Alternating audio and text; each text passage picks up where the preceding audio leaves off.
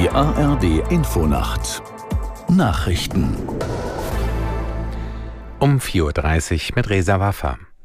Wegen des angekündigten Dauerregens könnte sich die Hochwasserlage in einigen Teilen Deutschlands wieder verschärfen. Kritisch ist die Lage vor allem an Flüssen in Niedersachsen, Sachsen-Anhalt und Thüringen. Aus der Nachrichtenredaktion Bastian Brandau. Sieben Landkreise in Niedersachsen haben inzwischen ein besonderes Ereignis ausgerufen, die Vorstufe zum Katastrophenfall. Der zuständige niedersächsische Landesbetrieb gibt in seinem Lagebericht an, dass die Regenfälle sich insbesondere auf die Flüsse Hunte, Hase und Ems im Nordwesten auswirken dürften. Die Deiche seien aber grundsätzlich in einem guten Zustand. Starke Regenfälle lassen derzeit die Pegel auch in anderen Regionen anschwellen. In großen Teilen Oberfrankens steige derzeit das Hochwasserrisiko, teilten die zuständigen Behörden mit. Für die Hochwasserbekämpfung benötigt Niedersachsen inzwischen Sandsäcke aus anderen Bundesländern.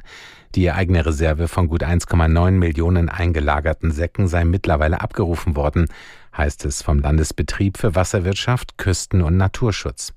Man habe aber ungefähr 1,5 Millionen weitere Säcke aus anderen Ländern erhalten, vor allem aus Nordrhein-Westfalen, Mecklenburg-Vorpommern, Schleswig-Holstein und Hessen. Die Säcke werden unter anderem benötigt, um Deiche zu verstärken. Nach der Tötung eines Hamas-Top-Funktionärs sind die Gespräche über ein mögliches neues Geiselabkommen zwischen Israel und der Hamas gestoppt worden. Das meldet die israelische Zeitung Haaretz und beruft sich auf arabische Diplomaten. Unter anderem Katar und Ägypten vermitteln, damit ein neues Abkommen zustande kommt.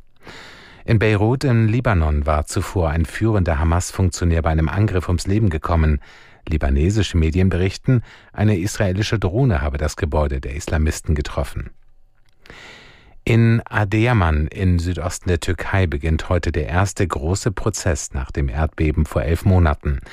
Es geht um ein eingestürztes Hotel. 72 Menschen starben, darunter zwei Jugendvolleyballmannschaften aus Nordzypern. Aus Adeyaman Karin Sens. Unter den elf Angeklagten sind der Hotelbesitzer und ein Architekt. Aus Nordzypern ist eine Delegation aus knapp 100 Angehörigen der Opfer und weiteren Beobachtern für den Prozess angereist. Laut einem Gutachten gab es erhebliche Baumängel an dem Hotel. Unter anderem sei es um ein illegales Stockwerk aufgestockt worden.